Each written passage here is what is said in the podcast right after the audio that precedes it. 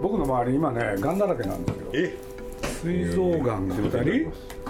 人膵臓がんの方もいる2人僕入れてあマジですかうんこれ中学高校、大学と一緒で友達で名古屋から東京来た、でこの人もね、それでしょ、でまあ同級生で同級生であと2人今度食道がんはいだからまあそういうこと言うとがんがねがんはもうしょうがないですよね日本人でそれで言うとはいだから年取ったら死ぬっていうわけじゃなくてはいね僕の友達の友人の弟はい38で死んじゃったしねがんですかこれはね原因不明い原因不明心臓とかじゃないですかや分かんない本当ちょっと三十八は若いですねちょっとかわいそうでだからお母さんが一番かわいそうちょっと若いですねまだね僕ね実を言うとね結構あるんですよあ本当ですか妹も死んじゃってるしあ本当ですかそうなんですよ妹さん実の妹さんそうもそれががんではなそいれはね、うん若くして白血かな、病かなあそうなんですか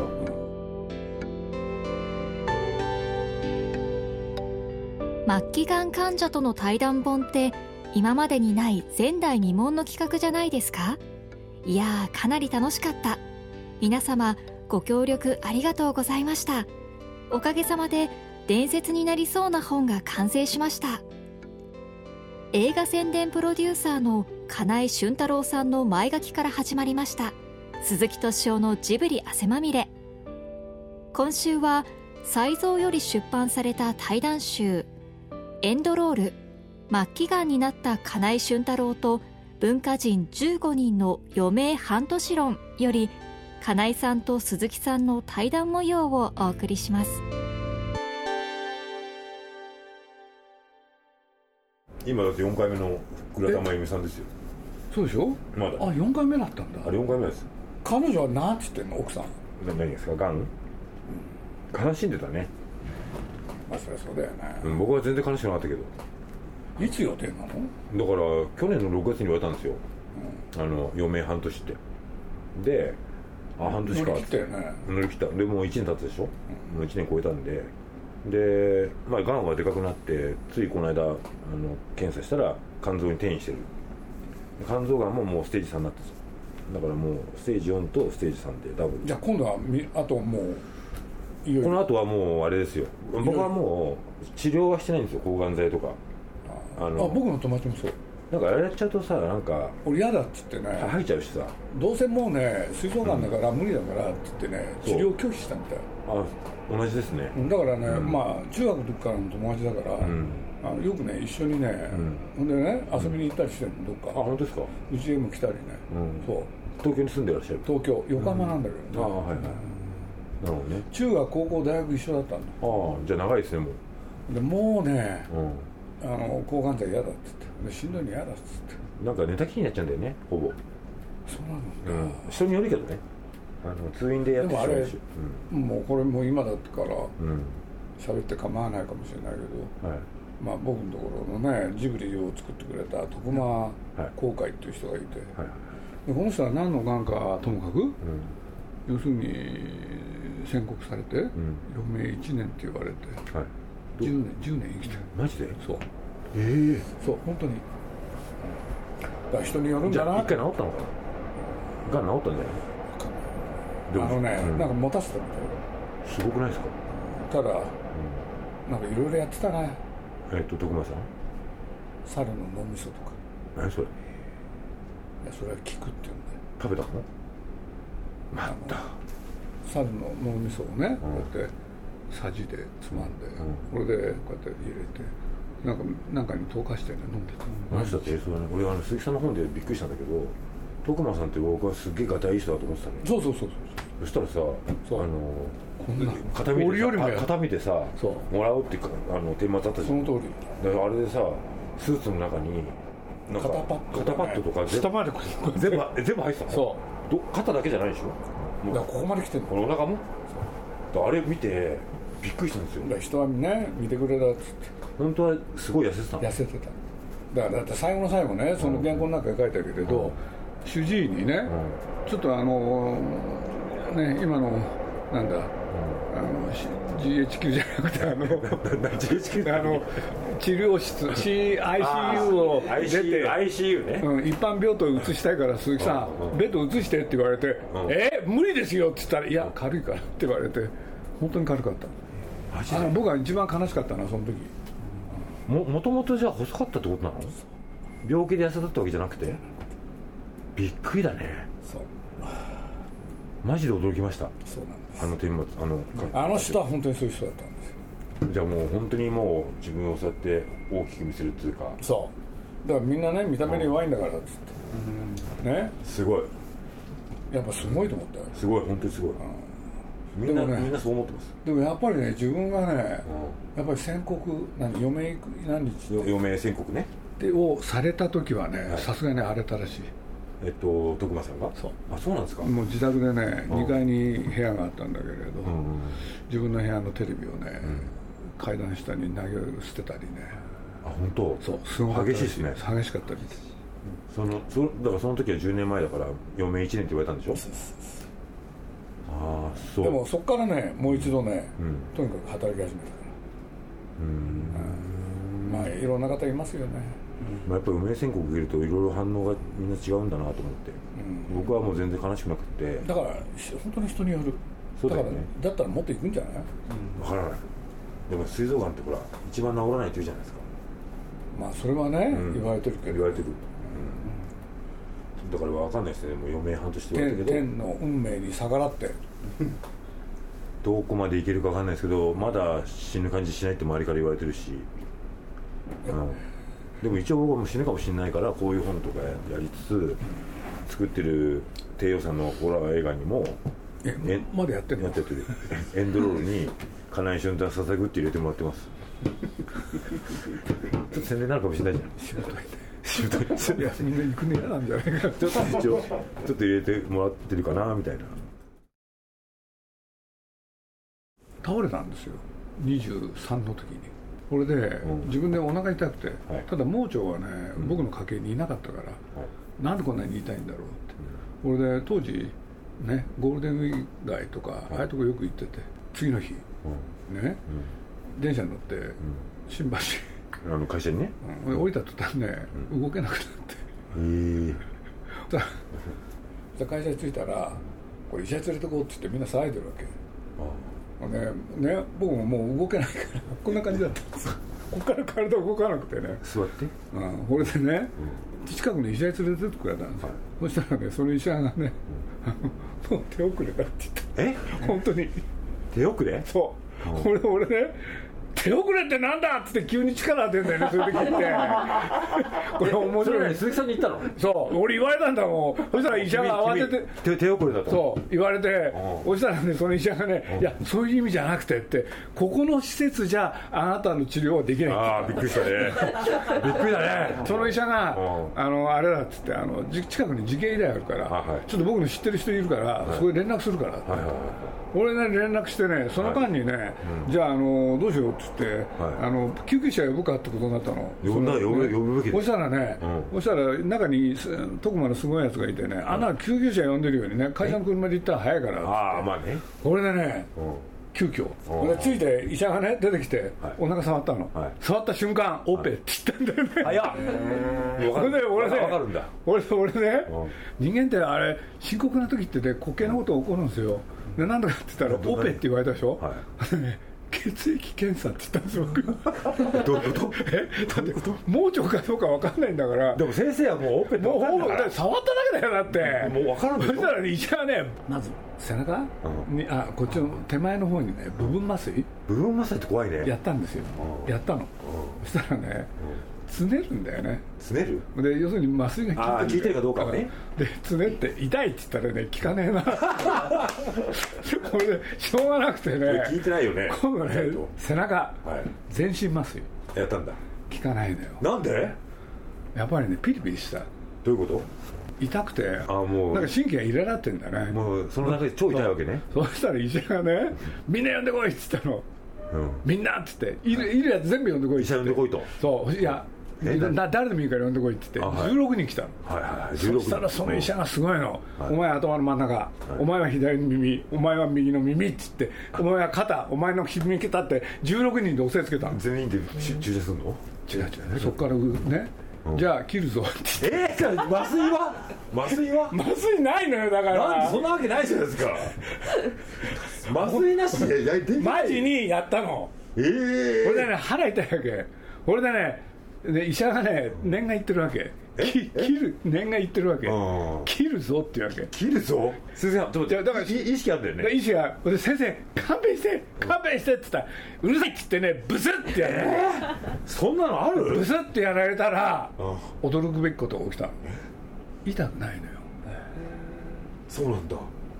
で俺ねうんうん「今やったんすよね」って言ったら医者が「切ってるよ今」って言うわけうわそれで俺ね意識あんだよねん痛くないですけどって言ったら当たり前だって言ってえど何なんですかって言ったらね中がね中の方がもっと痛いんだってだから切ったって痛くないんだよってえー、そんなことあるんですかっつってねその意識ある中で聞いてるわけねでジョキジョキやってるわけねだって俺それね4時間だからなんかのなんていうの単なる盲腸じゃなくてはいね結構あのし深刻な盲腸海が海が出ちゃってる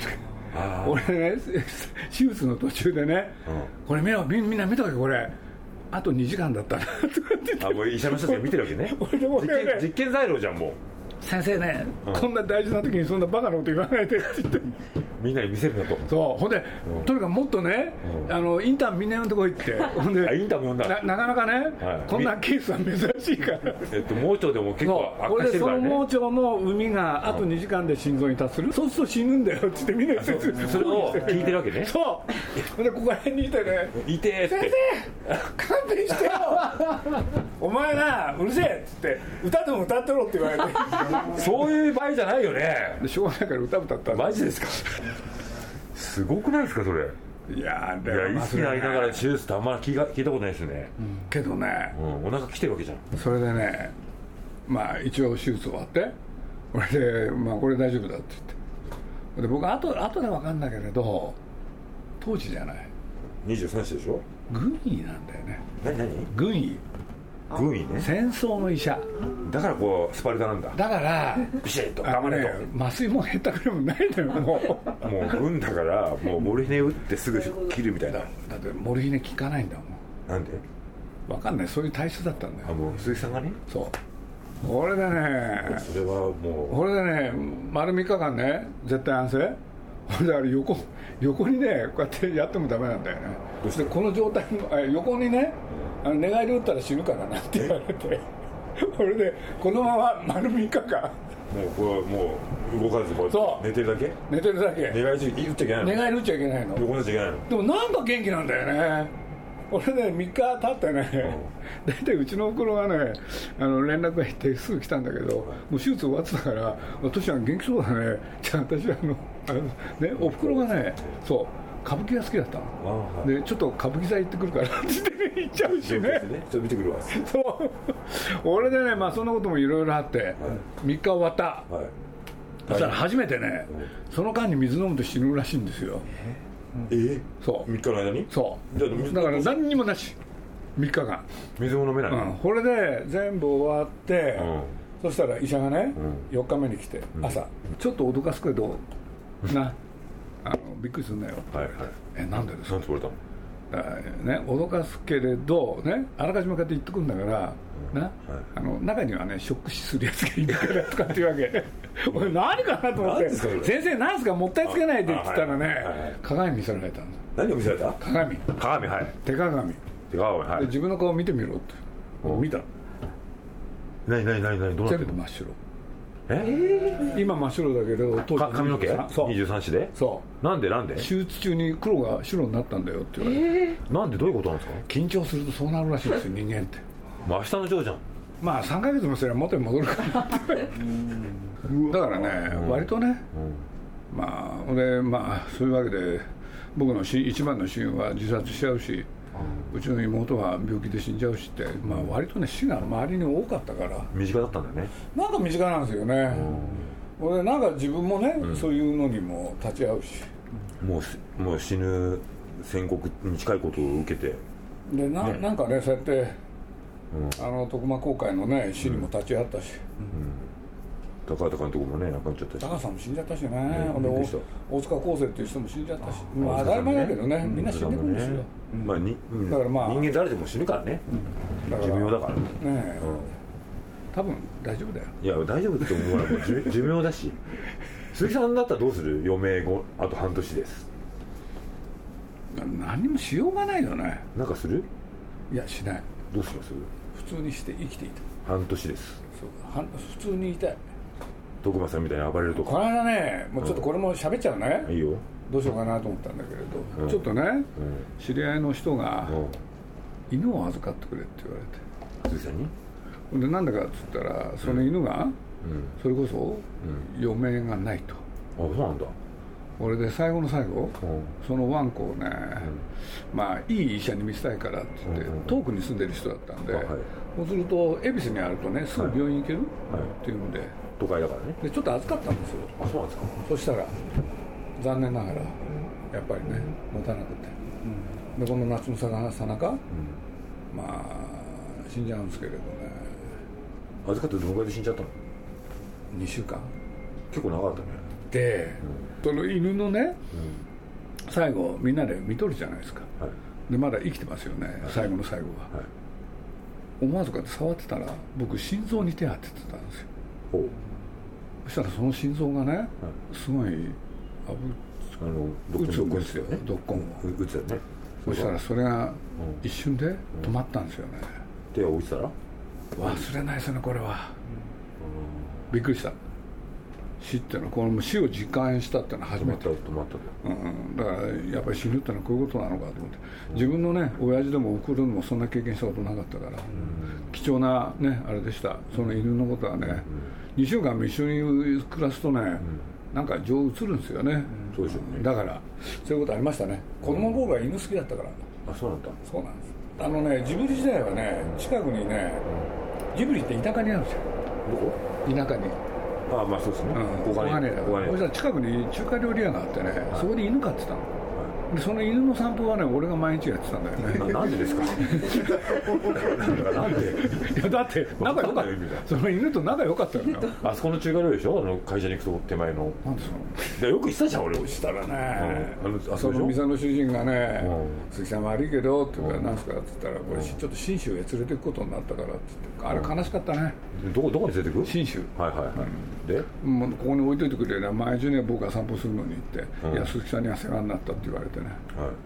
だからまあそういうわけでね、うんあでの鈴木さんお店の主人主人に代わって散歩したんだそこら辺にに人間だけじゃなくてね、うんそうやってね犬猫にど至るどまで動物もねそう、うんなるまほどねあお参りぐらいしますよ、お願いします よしてくださいぜひうんまあしょうがないよね、まあしょうがないもう寿命だからこればかりジタ人バ間タしてもしょうがないよねそうだから僕でも自分がなったらさジタバタするんだろうけれど、いやしない意外にしないんじゃないですかしないのかな全然僕ジタバタしないしもうだからいろいろ言われてあの半年で言われてあ全くこのように見れないなと思ったもんそうなのかうんはもう早く言われたから死にたいなと終わらせてもいいなみたいなまあ親友が亡くなっちゃったって言ったでしょ、そしたらね託されて身代わりで生きなきゃいけないなって気分はどっかにあるんですよああそうなんだあるなるほど俺そいつなんかはね、なんて言うんだろう、本当はねすごい夢その他があって、ほんで何かをねやってのけたいで僕なんか本当のこと言うとねそんな気持ちは全くなくて、うん、そいつのそばにいてね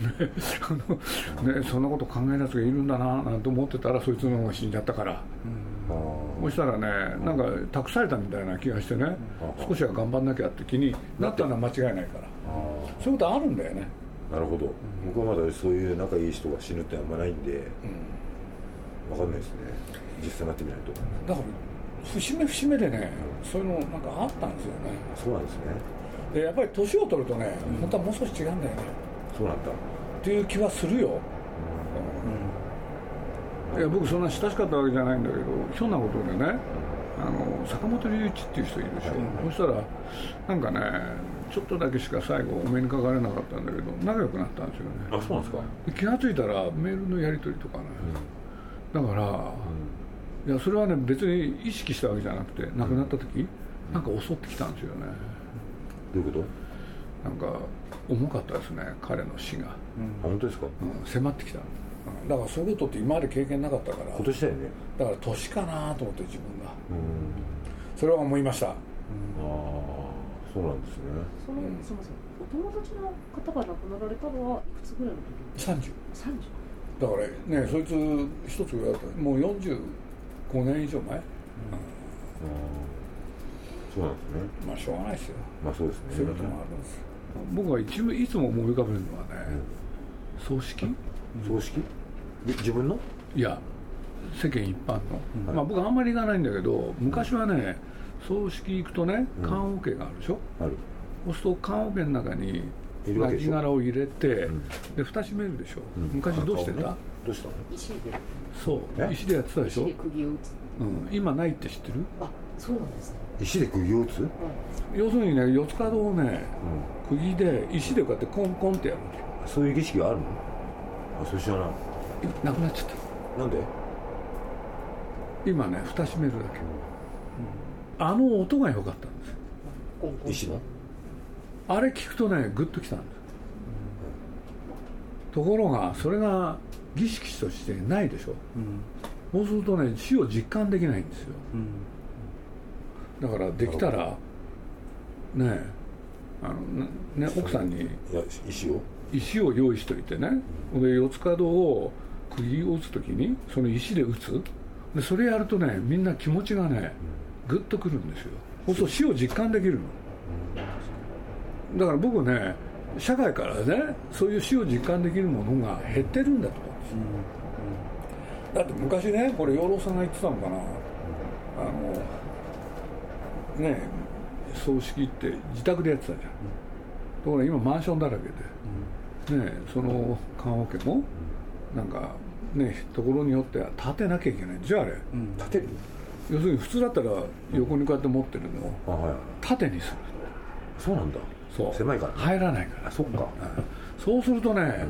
要するにそういう形でね、死の実感が希薄になっていく、だからそういうことで言うともっとみんなね、要するに人が、ね、い命あるものが死んじゃうってのはどういうことなのかを、みんなが思い出すいろんなチャンスを、なんかいっぱい作ったらいいんじゃないかなっていうのは僕の意見なんですけどね、うんなるほどでも人間はいつか死ぬっていうんで、応用に構えることは僕なんかもできないですよね、うんだから普通だと思いますよ僕なんか多分怖がるってね怖いっていうのはねで金井さんはこんななのかなっていういやまあこれ生き方だからそう、いきもうい金井俊太郎の生き方なそのうやりきったってことだよね、だって最後の遺作が熊野プーさんでしょえプーさんこれはないよねないねそうこれは死に対する冒涜でしょそうそうだからもうそれをさ最後まで貫くっていうのは金井俊太郎らしいよねありがとうございます僕なんかだってできないもんそんなのもっと立派な作品でやりたいなっていう気がする死ぬ前に ねそう一作でね一作で悪魔のプーさんとか知る場合じゃないからねそうそうそうそううんまあ、鈴木さんのコメント僕の先にこう入ってますけどねはいいやこれいいコメンねトですよこれ、ねうん、嬉しいですよ最後にこうコメントいただいて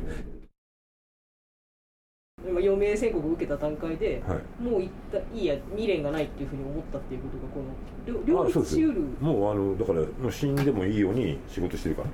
うんうん死ぬって前提で仕事してるのかああだから周りに関わってる人たちには、はもういつ死んでもおかしくない状態だよって言った上で仕事してるもっとこういう作品を作りたかったというのとそれはちょっと違うんですそあれ違嫌うじゃん違う違う違うそれじゃない、嫌なんだよそんなのはうん、そういうんじゃないちゃんとねやりたいことやってきましたってそうそうそうそうそうかっこつけたいそうそうあその通りでしょそうそうそれはわかるよ、うんというこうん、その気持ちはよくわかるとであとほらがんだからといってなんかあのみんな一部はもう仕事辞めてなんか好きな旅行とかねあそうですねもう行ってくればいいしょうがないい行けばいいじゃんとか言うんだけど確かにそうなの行ってもしょうがないうんそしたらもうなんか仕事が気になってしょうがないからさおちおち休んでらんないんだよねちょっとうん、だから全然その仕事してるのが逆にあの忙しくしてるのがいいのかもしれないあの長生きしてる絶対そうだよそういうのあるよね多分そういうモチだっベてーション葬的式になんて何のために生まれたと思う人々がさ悲しむわけじゃん普通は葬式ねそれを紛らわせるために作ったのが葬式だもんあああその集まってみそんなうで会そうす話すりるゃそのうちに疲れちゃってさ悲しみもどっかにね吹っ飛ぶでしょで生きるエネルギーが出てくるんだもんあうん多分そういうことだと思うよそうだね、うん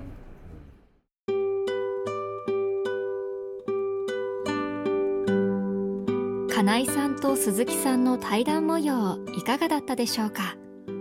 対談集「エンドロール末期がんになった金井俊太郎と文化人15人の余命半年論」は才蔵より出版されていますぜひお手に取ってみてください来週もお楽しみに鈴木敏夫のジブリ汗まみれこの番組はウォルト・ディズニー・ジャパンローソン日清製粉グループ au の提供でお送りしました。